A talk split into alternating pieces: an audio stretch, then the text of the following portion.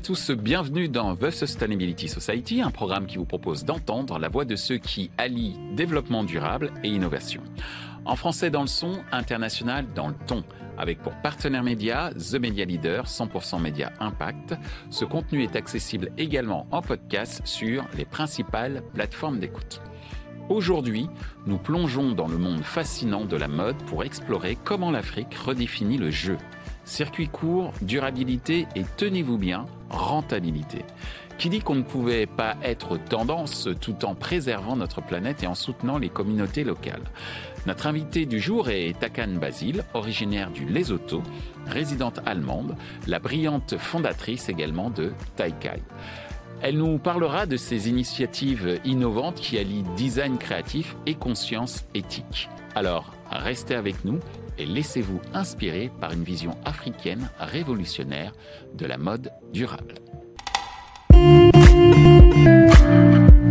Bonjour à tous, bienvenue sur euh, ce nouveau numéro de The Sustainability euh, Society, un numéro euh, exceptionnel. Aujourd'hui, on va parler de mode et exceptionnel parce que nous avons une citoyenne du monde ici présent. Bonjour Takane.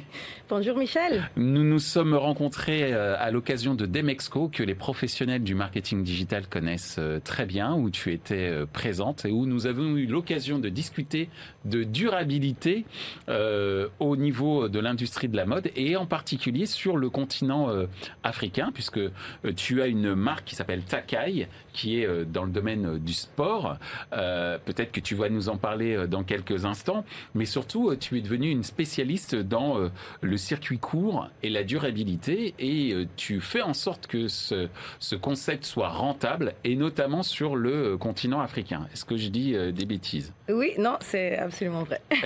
et je disais citoyenne du monde puisque tu es née au Lesotho. C'est bien ça, oui. Tu es résidente en Allemagne. Résidente en Allemagne. Tu es de nationalité anglaise. Tout à fait. Et tu as des origines à la fois espagnoles, anglaises, j'ai oublié quelque chose? Et Lesotho, oui, non, et vous du avez Lesotho, pardon, j'ai oublié également le Lesotho et tu parles six langues, dont le français, et tu nous fais le plaisir et l'amabilité de, de, t'exprimer dans cette langue aujourd'hui. Alors, on va rentrer dans le, vif euh, du, dans le vif du sujet. Est-ce que brièvement, tu peux nous expliquer ce qu'est le circuit, le circuit court euh, mm. dans le contexte de l'industrie de la mode? Donc, qu'est-ce que le circuit court dans le domaine de la mode? Tout à fait. Euh, dans domaine de la mode, le circuit court, là, vraiment, on parle de référence à un modèle de production où euh, les distributeurs et aussi les créateurs, euh, ils travaillent avec des fournisseurs locaux, avec des méthodes parfois aussi euh, traditionnelles à, à, la culture euh, qui est là, des, des artisans et des fabricants pour produire des vêtements. Donc, forcément, ça ça, ça, ça, ça, veut dire que ça implique généralement qu'il n'y a pas beaucoup des intermédiaires. D'accord. Et il n'y a pas beaucoup de, bah, de transportation, par mm. exemple, mmh, entre la Chine et mmh. l'Europe. Donc, mmh. tout se passe dans un, dans un cadre un peu plus locaux et euh, avec moins des intermédiaires. C'est ça. Et justement, c'est quoi l'avantage du circuit court pour les créateurs et les entrepreneurs africains dans le domaine de la mode? Ben, Il y a définitivement plusieurs euh, avantages. Par exemple, euh, la promotion de l'artisan local, la la excusez-moi, la préservation euh, de la culture et aussi des compétences euh, traditionnelles. Mhm. Euh, aussi la création des emplois locaux euh, qui renforcent aussi les, les économies régionaux. Donc c'est ça qui m'intéresse beaucoup, et spécialement euh, dans le cadre de l'impact euh, social qui c'est très, très possible avec les, les, les excusez-moi, avec... Euh, tu peux le dire en anglais si tu veux. avec la production de circuits courts. Ouais. ben, C'était magnifiquement dit en français également. Alors justement, euh, à moins que tu veuilles rajouter autre chose sur ce point-là, mais euh, j'ai une question, c'est en quoi le, le, les circuits courts peuvent contribuer? Tu as parlé de, euh, d'une baisse sur l'empreinte euh, sociétale, on va dire. Mm -hmm. Et là, on va parler de l'empreinte environnementale. Oui. Euh, en quoi les, les, circuits courts peuvent contribuer à la réduction de l'empreinte carbone dans l'industrie de la mode? Euh, comme, de, euh, comme déjà dit, par exemple, le circuit court, ça veut dire qu'on travaille vraiment avec des matières aussi locaux, etc. Donc, ça veut dire qu'on n'a pas des très, très grandes usines qui euh, peuvent euh, produire beaucoup de gaspillage. Mm. Le fait que la transportation soit aussi dans un cadre un peu plus locaux ou au moins euh, pas forcément international okay. Euh, fait aussi réduire l'empreinte de le carbone. Absolument. Et Et ce qui est assez intéressant, c'est que bon, quand on monte une entreprise, l'objectif c'est d'être rentable. Et donc, en ce qui concerne la, la, la rentability, profitability in English, euh, certains pourraient penser que durabilité et rentabilité, euh, ça servent plutôt des, des, des, intérêts contraires. Alors, quelle est ta vision sur ce hmm. sujet-là? En fait, je pense que cette vision qu'il y a une contradiction entre la rentabilité et la durabilité, euh, ça vient vraiment d'une euh, manière de penser euh, où on est en train d'essayer d'avoir le plus grand marge de profit possible. Mm. Mais est-ce que c'est ça vraiment avoir de l'intégrité mm. et de respecter, par exemple, les cultures, les, les citoyens du monde et aussi l'environnement? Pour moi, le succès devrait être défini dans, dans un autre dans dans une autre manière. Euh, il fallait un autre perspective. Euh, c'est quoi le succès, par exemple? Est-ce que c'est simplement avoir euh, voilà le marge de profit le plus large ou est-ce que c'est d'avoir vraiment une durabilité parce qu'on respecte aussi les bah, on respecte aussi les personnes avec hmm. les personnes qui produisent notre vêtement, hmm. l'environnement avec le gaspillage de l'eau, par exemple, qu'on est en train d'utiliser. et tout ça, pour moi, ça, ça fait qu'il n'y a pas une incohérence euh, entre la durabilité et aussi la rentabilité. Euh, il y a aussi plusieurs euh, exemples des marques, par exemple, qui ont un, réussi avec ça en Afrique. Qui, par exemple, voilà, qui, par exemple, il y a Palm, Labs et Tongoro Studio. ils sont basés à, Lagos, au Nigeria? Oui, c'est ça. Et eux, ils utilisent, par exemple, des modèles digitaux euh, au, au, niveau de prototypes. Donc, au lieu de euh, faire euh, deux, trois, quatre différents prototypes jusqu'à on a un design avec qui on est avec qui on est content, euh, on travaille dans un cadre digital et puis on passe à la production. Et vu que la production aussi se passe dans un circuit court, ça peut que ça, ça, ça, veut dire que les, euh, les designers ou bien la marque en soi peut aussi rassurer la qualité de, de les marques parce qu'ils sont très proches à la production même. D'accord. Ce que je comprends, c'est que euh, le profit n'est pas contre la durabilité et la durabilité ne freine pas forcément le profit. Ce qui est par contre euh, à reconsidérer, c'est le profit à tout prix sans considération pour euh, l'environnement, les personnes qui contribuent à la production et euh, en faisant en sorte qu'il euh, y ait un cercle vertueux entre ces différents euh, acteurs dans la production du produit. Et c'est ce que tu viens de démontrer à travers cette, ce, dernier exemple. Alors, on aime bien les histoires dans cette dans cette émission, les histoires de, de, réussite et qui puissent combiner également cet objectif de durabilité et de profit raisonné on, va, mm. on, va, on va utiliser ce terme-là. Est-ce que pour toi, il y a des histoires de réussite qui pourraient être inspirantes, des histoires de marques, de créateurs qui ont réussi à concilier circuit court et responsabilité et rentabilité? Tu nous as déjà donné un exemple, mais est-ce que tu en as d'autres? Oui, euh, donc par exemple, moi je, je suis allée à, Ghana, au Ghana l'année dernière pour une visite euh, au terrain au marché euh, de Cantamanto. Mm. Actuellement, le marché est vraiment le décharge de déchets de la mode de, du monde occidental. Et j'ai également vu aussi, euh, j'ai également eu la chance aussi d'aller à, deux universités de mode euh, là-bas, GH Schools et Blue Crest University.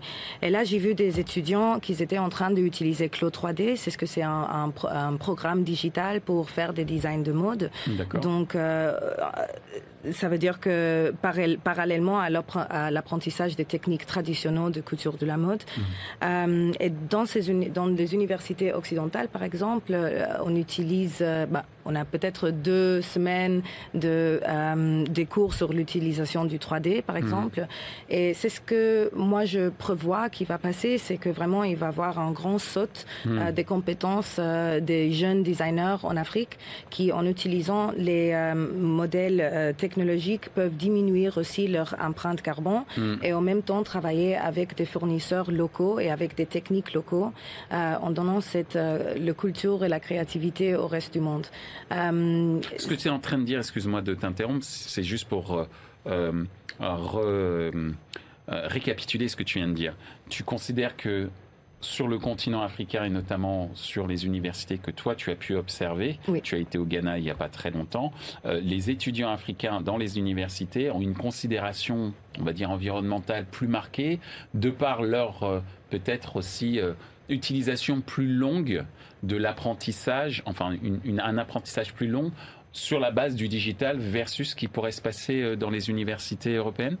Oui, c'est un peu la mentalité aussi. Donc, euh, les étudiantes là-bas, ils n'ont pas forcément accès au, euh, à travailler avec des grands fournisseurs, par mm-hmm. exemple, des manufactures, etc., mm-hmm. que nous, en Europe, on a un peu plus d'accès sur ce niveau-là. Ça veut dire qu'en utilisant ces techniques digitaux, on peut vraiment exprimer la, la, la, la, créativité, le montrer au monde, générer de l'intérêt, par exemple par marketing, euh, avec les prototypes digitaux, et, euh, et avoir une production qui est faite à mesure et aussi faire sur commande. Euh, en utilisant aussi leurs productions traditionnelles. Euh, et en plus, le faire le sur le sur commande, le sur mesure, c'est quand même la quintessence du luxe d'une certaine manière. C'est ça qu'on voit exactement ici en Europe, mais en Afrique, par exemple, moi aujourd'hui, je porte un tenue qui est traditionnel de Lesotho. Mm. c'est d'un tissu traditionnel qui s'appelle Sechouechoué. Mm. Et moi, j'ai cette top depuis que j'ai 15 ans, donc ça fait déjà quelques. Bon, là, pour le coup, pour la durabilité, on a effectivement un spécimen très, enfin, en tout cas, qui est probant. Exactement, donc, sur la durabilité, mais aussi sur euh, l'expression aussi de son culture. Mm. Et là, par exemple, c'était aussi coutu d'une jeune dame qui habitait dans le village euh, d'où ma mère elle, vient. Mm. Euh, et, ça, pour nous, c'est quelque chose de normal d'avoir des tenues qui sont faites pour nous. Hmm. Ici en Europe, on le considère comme un luxe, euh, mais c'est aussi parce que on, a euh, déplacé toute notre production euh, très loin. Hmm, bien sûr. donc, c'est-à-dire qu'en fait, c'est en série en plus. En série en hmm. plus, qui ne sont pas individus, qui ne sont pas, avec individuels et pas avec tes propres goûts, par exemple. donc, moi, je le voulais avec un peu les armes comme ça, par exemple. Donc ça, c'est la tenue que tu portes. Tu l'avais déjà à l'âge de 15 ans, c'est ce que tu as dit Oui, en fait, je l'avais à l'âge de 14. Mais excuse-moi. c'est déjà, ça fait très très longtemps. Donc c'est plus que 15 ans que j'ai cette tenue ici, euh, que je peux le porter dans des différentes manières, que c'est coutu par un, euh, par un couturière local. Hmm. Et euh, ensuite, en utilisant aussi les, les techniques digitaux, cette même créatrice, elle pourrait montrer ses designs au monde et avoir des, des commandes internationales hmm. que qu'elle, elle pourra produire localement à, à Lesotho. C'est là que, la question que j'allais poser, c'est-à-dire qu'effectivement, euh, je comprends tout à fait le fait que le design puisse être fait euh, sur la base d'outils digitaux euh, pour pouvoir monter des prototypes et ensuite pouvoir proposer un vêtement qui sied à chacune des personnes qui souhaitent le porter, avec peut-être une frange différente ou un froufrou différent. Exactement. Mais est-ce que tu ne penses pas, pardon, qu'à un moment, euh, il n'y a pas une sorte de, euh, comment dire de volontaire à un moment ou à un autre de, passer en mode série même pour des créateurs euh, africains, alors même qu'ils étaient dans un circuit durable. Et là, ils ne le seraient plus. Qu'est-ce que tu pourrais répondre à ça? Il serait encore euh, le marché euh, en Afrique des couturiers informels, c'est énorme. Donc j'aime beaucoup cette expression. Excuse-moi, hein, je t'interromps à nouveau. C'est couturier informel. C'est très intéressant comme type de concept. Donc tu dis que c'est un, un métier très présent euh, sur le continent africain. Voilà, c'est un, euh, c'est un métier très très présent euh, et du coup, eux, ils n'ont pas accès à, à, une stage global pour pouvoir montrer, par exemple, à une étape voilà. Mm. globale. Par contre, pour faire des séries, c'est tout à fait possible. quand j'étais à Ghana, par exemple, j'ai fait un test où il y avait une designer de Londres qui m'a passé un design digital mm. pour laisser coudre à Ghana. Et là, j'ai rencontré une créatrice qui avait un petit studio qui, qui souhaitent d'avoir beaucoup plus de commandes pour pouvoir euh, faire des formations avec les filles locales qui n'ont pas de travail, qui n'ont pas des skills, pour les former et avoir une équipe qui n'ont pas les compétences. Je, je, traduis skill. Merci. Qui n'ont pas, les, qui n'ont pas forcément les compétences pour euh, bien coudre. Et donc en fait cette notion de série, d'une certaine manière, tu l'adaptes à ce besoin d'éducation qu'auraient euh, des couturières sur place qui, au lieu de passer par des usines, passeraient par des couturières en formation qui feraient le vêtement en, série d'une certaine manière. Qui ferait le, le vêtement en série. Pas une énorme série, mais en tout cas une, un, type de série. Les, les, énormes séries, ils sont possibles aussi. Il y a plusieurs, euh, euh, il y a plusieurs fabriques, par exemple Ouganda, Kenya, au Ghana aussi. Ils ont vraiment des, des, des, des, usines, où, on peut où on peut produire aussi des milliers de pièces euh, par mois, par année. Hmm. Donc euh, ça, c'est tout à fait possible. Mais c'est ce que permet le circuit court, c'est vraiment cette, euh,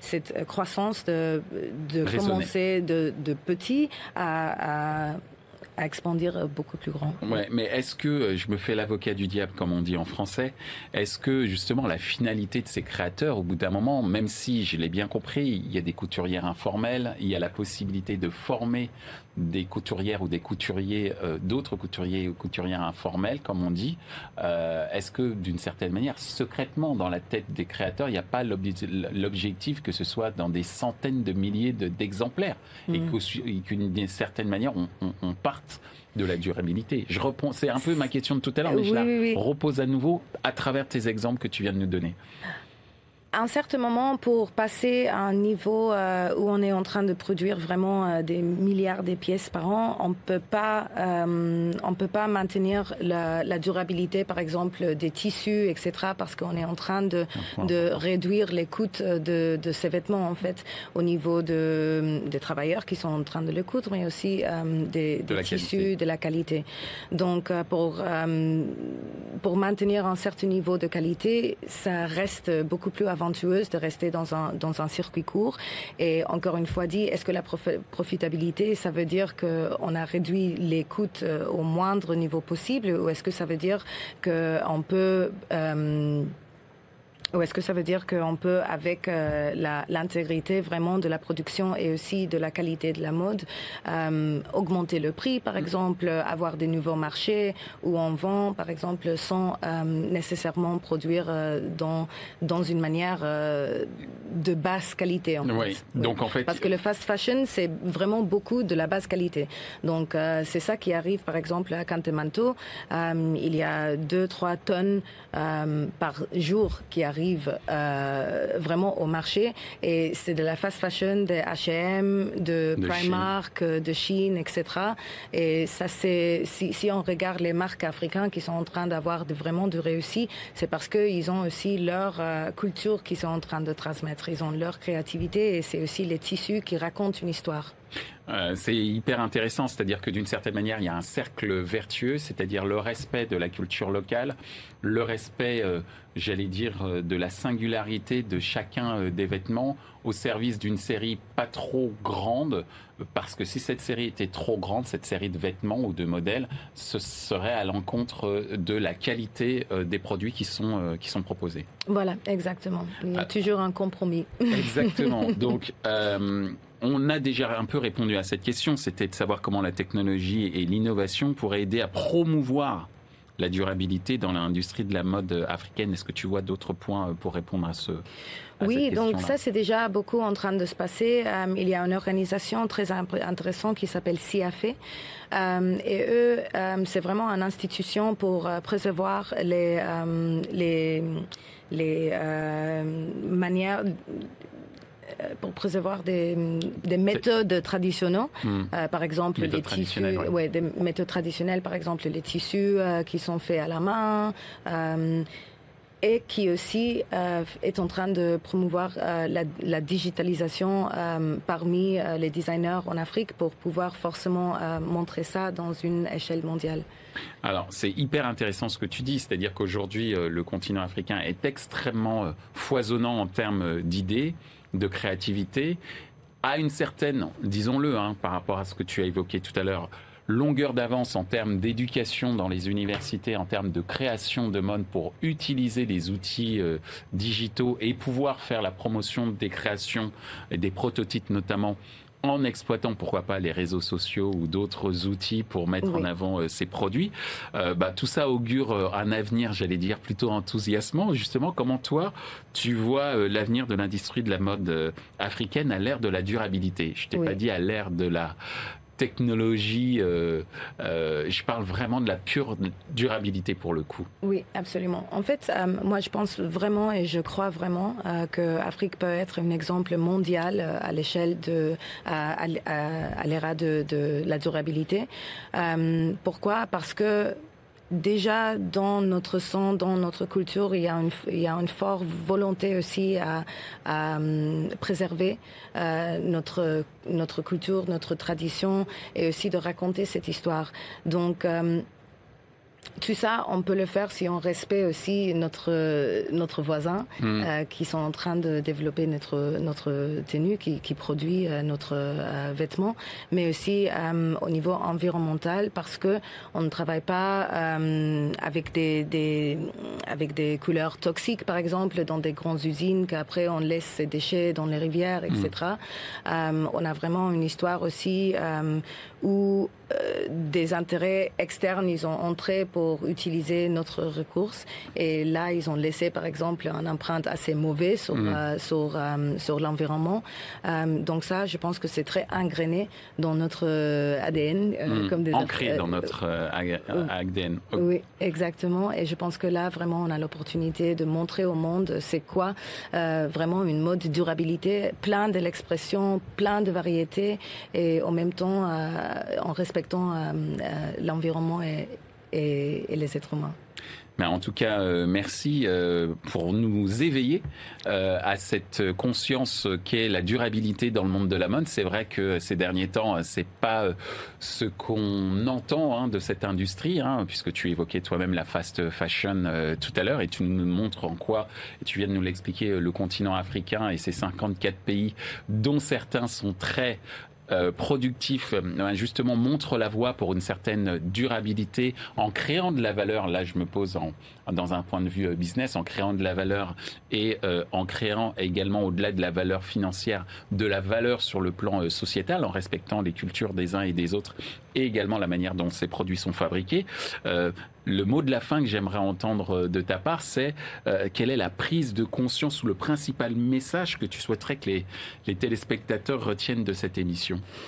J'aimerais beaucoup que qu'on réfléchisse vraiment sur les valeurs de qu'est-ce que c'est en définition de succès pour une entreprise. Hmm. Est-ce que c'est vraiment que la profitabilité au, au coût de notre environnement et des êtres humains, ou est-ce que c'est une vertu qu'on peut maintenir aussi euh, en respectant avec notre chaîne de valeur, avec notre production, euh, la protection de l'environnement et aussi des intérêts des êtres humains?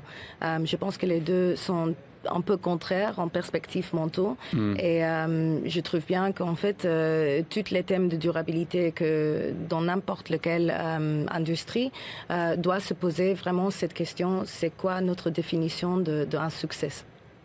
Eh ben, en tout cas, euh, merci euh, beaucoup de nous avoir euh, évoqué ta définition du succès, hein, du succès qui est donc le respect au-delà de l'environnement, le respect des sociétés qui composent cet environnement et des sociétés et des personnes qui créent, qui participent à la création, à la création, en tout cas dans le secteur de la mode. Et par l'intermédiaire des technologies, le continent africain tire son épingle du jeu, en tous les cas, à la possibilité de montrer son pouvoir de de, créativité, y compris dans le domaine de la mode, où pendant très longtemps, il faut le dire, le continent africain était un petit peu euh, invisible, hein, on peut le dire euh, aujourd'hui, mais grâce aux réseaux sociaux notamment, devient de plus en plus euh, visible et respecté. je pense notamment à Naomi Campbell qui a énormément, qui fait énormément pour rendre visibles les créateurs africains entre autres, mais il n'y a pas que Naomi Campbell. Il y a également toi, Takane, qui est venu ici pour nous parler de ton activité. je ne sais pas si je pourrais me mettre sur le même niveau. en tout cas, en termes de messages et de volonté de porter euh, les bons messages en ce qui concerne la mode sur le continent africain. Euh, je pense que tu n'as pas à, rougir, euh, en tout cas des messages que tu nous as fait passer aujourd'hui. Donc merci, à toi et c'était un plaisir et pourquoi pas à bientôt. Et un grand merci pour, pour me recevoir. Sans, ben, c'était un plaisir de te recevoir sur The Sustainability Society. c'est pas tous les jours qu'effectivement on a une personnalité internationale. C'est ton cas, donc merci à toi. Et un grand merci à vous aussi. Merci. Ainsi s'achève cette émission The Sustainability Society sur l'exemple africain en termes de circuit court durabilité et rentabilité. Ce contenu est accessible en podcast sur les principales plateformes d'écoute. Merci à notre partenaire média 100% Média Impact The Media Leader et à notre partenaire opérationnel pour la traduction et sous-titrage via intelligence artificielle, CheckSub. Merci également à l'ensemble des équipes d'Altis Media pour la réalisation de ce programme. Thank you.